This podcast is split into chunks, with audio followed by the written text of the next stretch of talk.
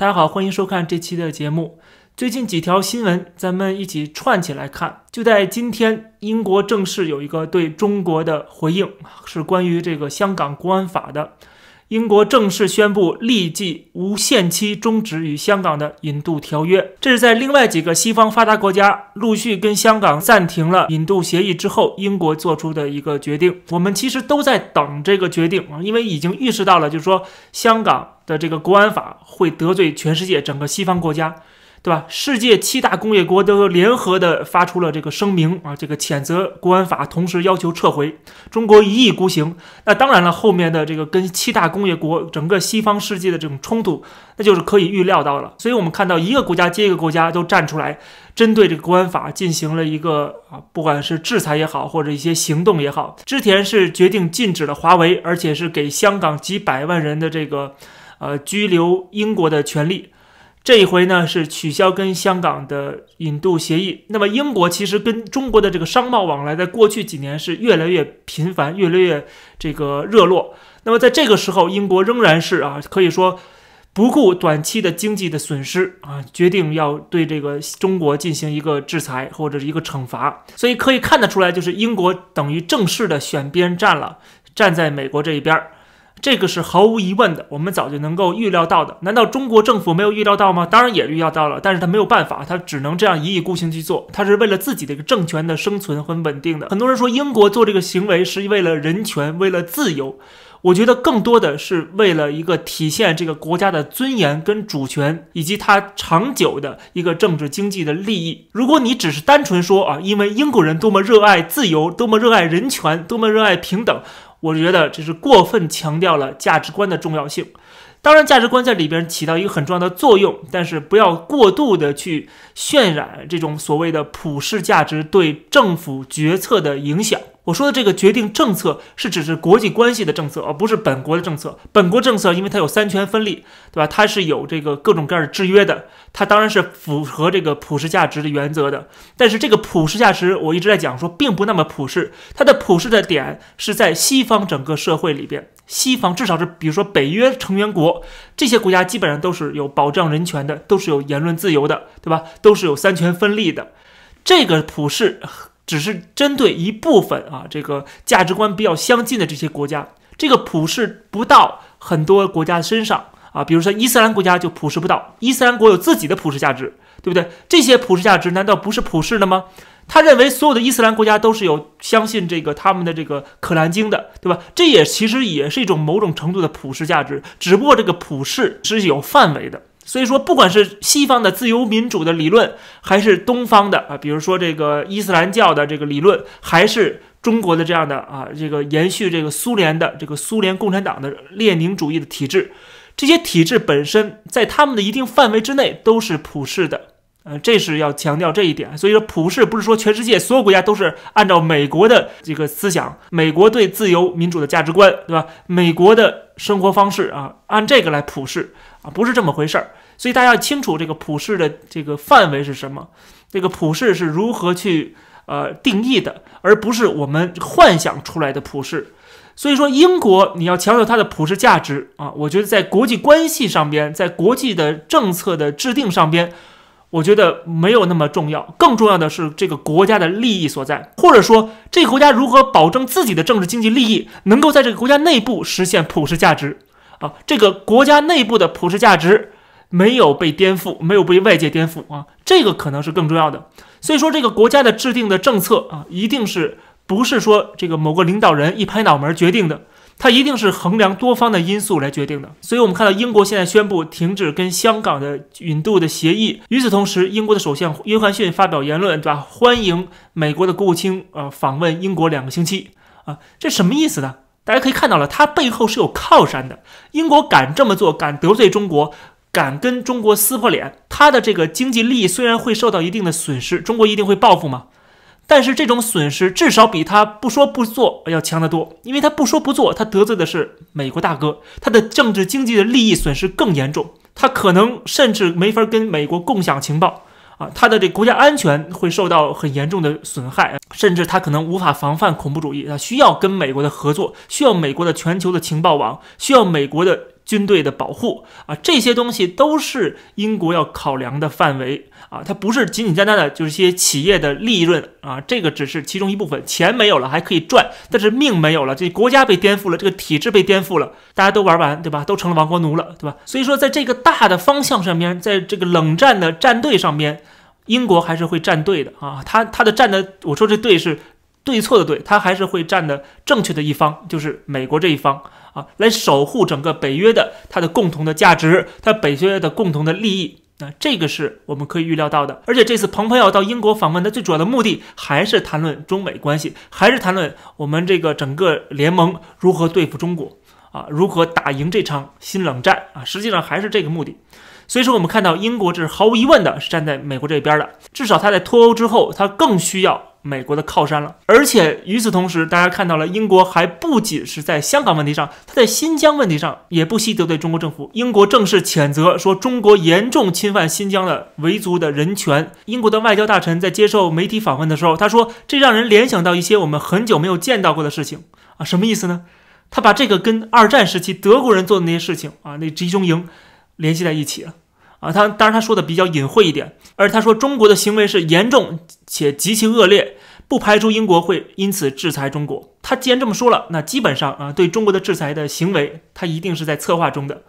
所以我们看到了这个英国的战队已经非常的清楚了，等于加入到其他的这个五眼联盟的成员国啊，一起跟中国要有一个对抗的一个动作。另外一条消息我也看到比较有意思，就是。香港的这个国安法啊执行之后，香港跟全世界的关系开始出现动摇，跟整个西方的这个往来已经开始出现了一些裂缝。除了这些西方国家都取消了跟香港的这个引渡协议之后，香港跟台湾的关系也面临一个非常大的一个破裂。香港政府要求台湾驻香港的官员。啊，这些办公室处的人员要写这个保证书，是一个中国的保证书。当然，台湾人不愿意了，所以台湾的这个驻港办事处的处长，因为这港府没有核发工作签证啊，超过两年无法到任。其他的人员，比如说服务组、综合组的组长，也因为无法获得延签啊，这个签证的延期而返回台湾。而且，据台湾媒体报道，台湾也已经不再签发工作签证给香港的驻台办事处了。目前已经有驻台湾的。港办人员受相关事件影响，因为工作签证无法延期而离台。这就是香港跟西方国家、跟整个全世界的这个西方的阵营开始逐逐渐的决裂。他要拥抱中国，他要被中国拥抱啊！所以没办法，他只能跟西方决裂，一步一步的开始决裂。那么香港跟台湾的这次的这个签证上的问题，当然也是因为这个香港它本身要强调这个一个中国。所以说他没有办法啊，这个继续跟台湾保持像以前这样的一个比较政治上比较模糊的一个关系。啊。以前是说对政治上的东西，对一国两制啊，什么这个国家统一这东西先放一放啊，我们该做些经贸上呃交流活动啊，该怎么做怎么做。香港只是起到一个城市的作用，我只是一个城市，甚至是有一点中立性的城市啊，因为它是资本主义的这个自由港嘛。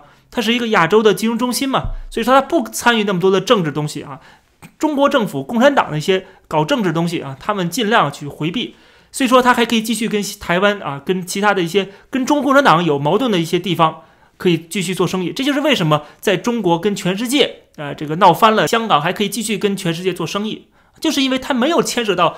文化大革命没有牵涉到，当然也有中间有这个六七暴动，但基本上由于它是英国的殖民地，它还是在这个西方的大家庭、西方阵营当中。但是今天不一样了，它被中国拥抱，它被中国政府拥抱啊，它被共产党拥抱啊，它只能说跟中国大陆的关系越来越近。那么在中美冷战的大背景之下，它自然跟西方世界的关系就会越来越远啊，就是这样的一个状态。那么跟台湾的这关系的破裂也是可想而知的。如果这个事情继续的恶化的话，那很明显就是台湾跟香港正式的，就是说双方的关系都断绝了啊，这个至少是官方的关系都断绝了。虽然它在经贸上面还有很密切的这个往来，但是政治上的这个阻隔，必然会影响到经贸方面。但是在这个时候，我们看到中国政府在做什么？除了把自己跟全世界隔离啊，自己还很开心啊。他们还做了一个什么叫做习近平外交思想研究中心啊，在北京成立。王毅发言说：“伟大的时代必然产生伟大的思想。”他说：“习近平外交思想是新中国外交理论建设中具有划时代意义的重大成果，具有鲜明科学性、时代性、先进性和实践性。我们应当深入学习，全面领会。”就是给习近平拍马屁。我在这个推特上开玩笑，我说这个还不如叫做这个呃加速主义研究所啊，加速主义研究中心啊，他就是在加速加速跟世界的这个。隔离，他自己要搞一套伟大复兴的这个叙事的逻辑啊，他要搞一套这个啊中国制造二零二五要一带一路，他要跟伊朗、朝鲜这些国家形成一个轴心国，他要在这个西方国家全面的反对的情况下有一意孤行，就像美国的国务卿蓬佩奥说的嘛，说这个国安法是对整个这个西方国家的一个全面的攻击啊，他都把话说的这么清楚了，你还这么做，那当然后面的这双方的这个关系的破裂。啊，冷战啊，冲突敌对的这种大的方向，那它肯定是会发生的嘛。啊，中国政府也应该清楚这一点，相信王毅也清楚这一点。只不过习近平啊，他为了党的利益和自己的利益，他要一意孤行，那所有人都得陪着他啊，跟他陪葬。所以说，王毅也是等于跟他陪葬。王毅呢是这个很聪明的一个人啊，他贴习近平贴的非常的紧。这就为什么之前我说了，说那个王毅有一个讲话对美的讲话，看似是一种，就是说啊，我不想跟美国争霸啊，美国不要把我当做敌人，好像是一种求和跟讨饶的这种感觉。我之前那期节目讲到了很清楚，就是他实际上是在安抚党内反对习近平的势力，他其实是在替习近平输送一个信号，啊，做着一个解释和阐述的工作啊，阐述一下今天中国政府或党中央的外交立场。所以说，王毅可以说是现在已经完全投靠习近平，成为习近平的一个传声筒了。这个也是他为什么能够立足到今天为止还能立足的最主要原因。我们从最新的他这个讲话里边啊，这个猛夸啊习近平的这个所谓的外交思想，从这里就可以看得出来啊，他是一个什么样的一个角色。那么，不管你有什么样的外交思想，现在呢看的已经很清楚，就是自从你这个习近平当选这个总书记以来。中国跟整个世界的关系啊，整个全球的这个呃局势的变化已经看得很清楚了嘛。就是中国现在已经开始跟美国进入一个冷战的状态，这就是你所谓的外交思想吗？他还有一定的期待，说美国可能不能够啊联合全世界来对付中国，毕竟中国今天已经深入整个全球化了啊，这就是胡锡进的言论嘛，胡锡进的思想嘛，他还要存有这么一个侥幸的心理。是不是我还能够躲过这次的冷战？这次冷战不一定能打响。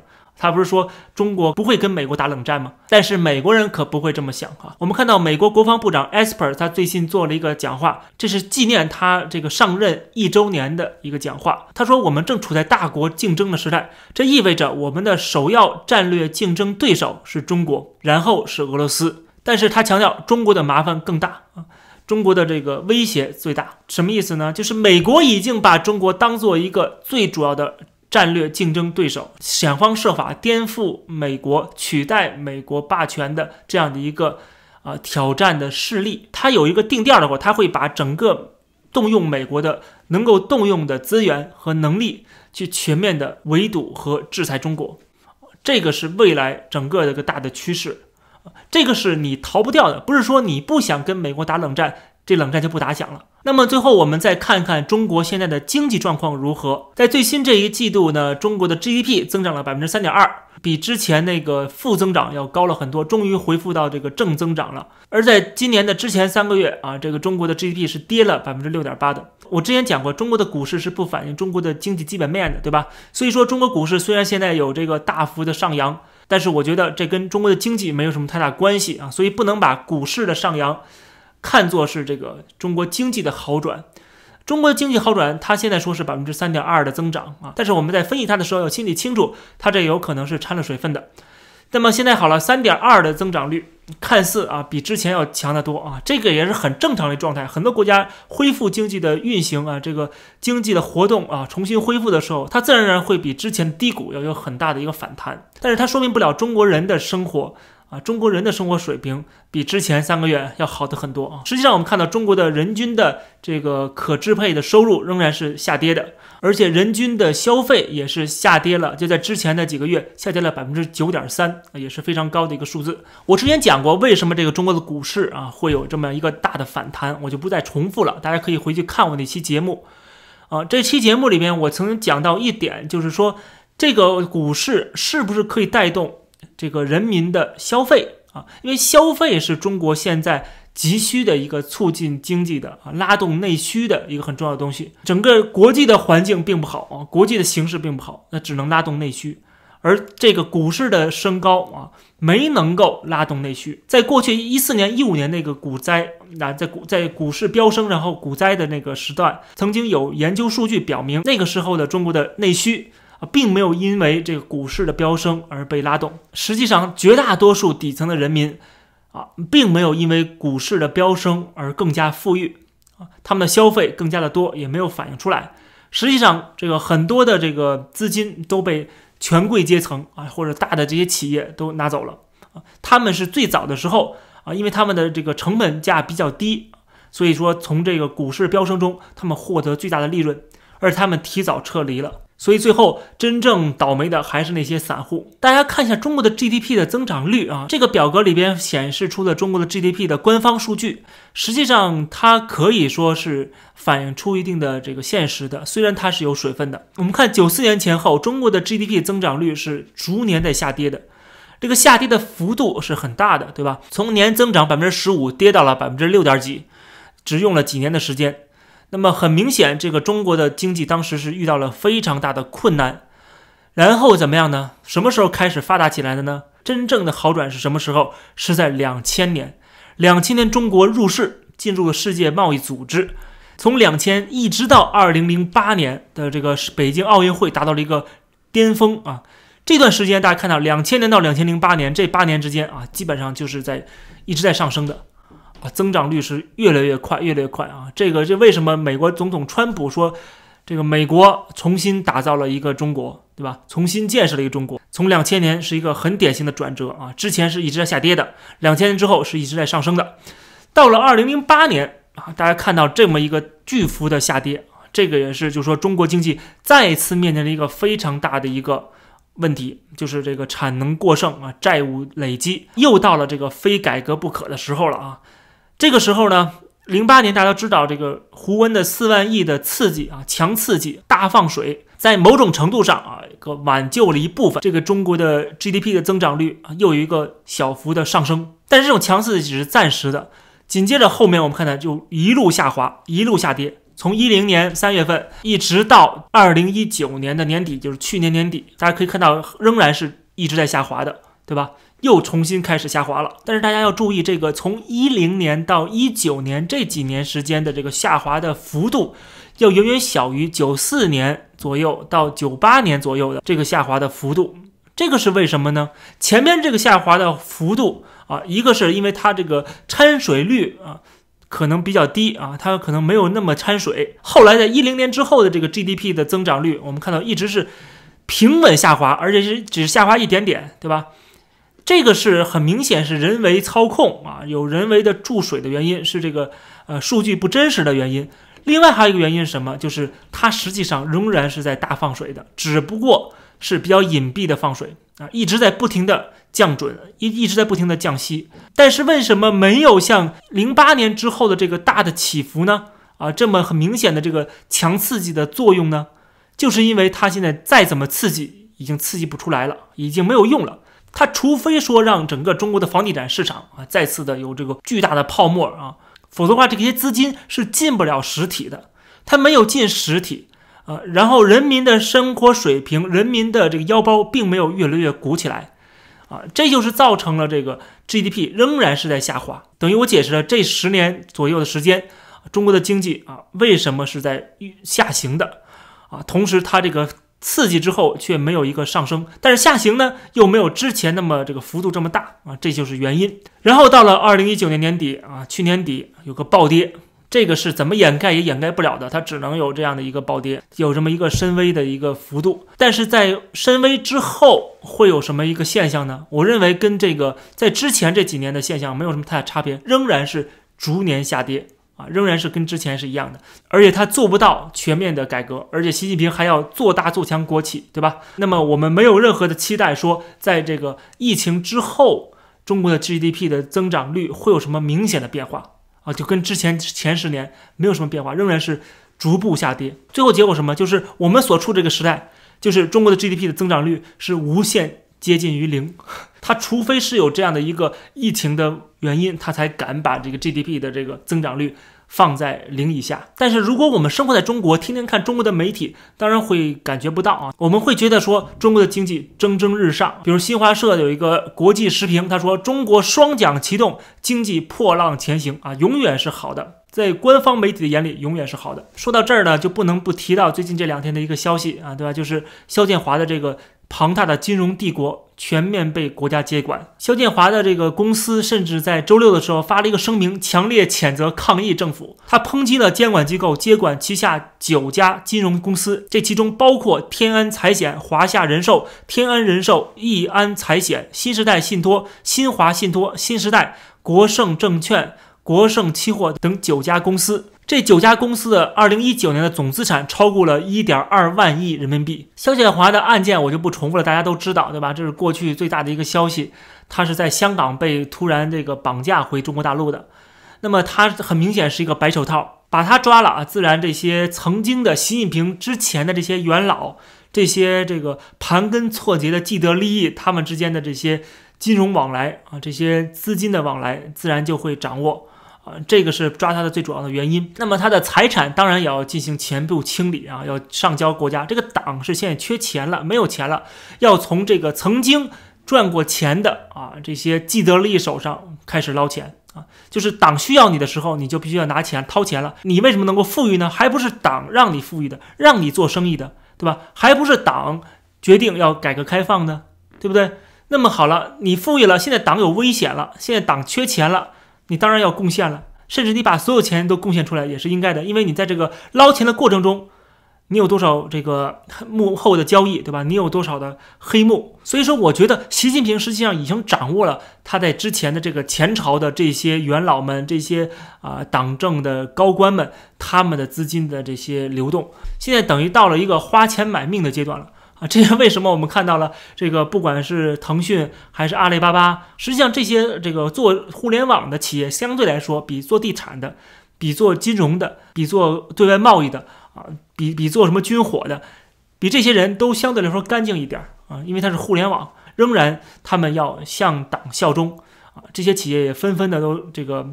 啊，什么董事啊，该撤就撤了，对吧？该走就走了，该辞就辞了。他们也非常清楚他们在中国所处的地位是什么，因为这是一个社会主义国家，它不是资本主义国家。这个国家的政权不是由这些人掌握的啊，是由党来掌握的，是由习近平来掌握的。那么从这条新闻上也可以看得出来，把整个九家企业啊，这上万亿资产全部清缴，这当然是为了党的生存来考虑的了。啊，这个明天系的企业还在说说我们这个不存在流动性风险，也没有投资人的这个抗议，是吧？说这个生监管机构夸大了风险，不好意思，风险在哪儿呢？风险不是在你这企业的风险，不是在对投资人的风险，而是现在共产党有风险了。面对全世界的围堵，全世界的制裁，他有风险了，所以呢当然要拿你们开刀了啊！难道这个还不明白吗？中国这些东西不都是关于政治吗？这哪是关于？经济关于商业呢？你把它看作纯商业、纯经济操作，那就是太天真了。所以我们可以看得出来，中国政府的危机啊，这个中国共产党的生存危机，它是有里有外的，它是内外交困的。这期的节目就跟大家先聊到这儿，别忘了点击订阅这个频道，而且我开通了会员的功能。喜欢这个节目，欢迎大家加入会员来支持我。谢谢大家，我们下期再见。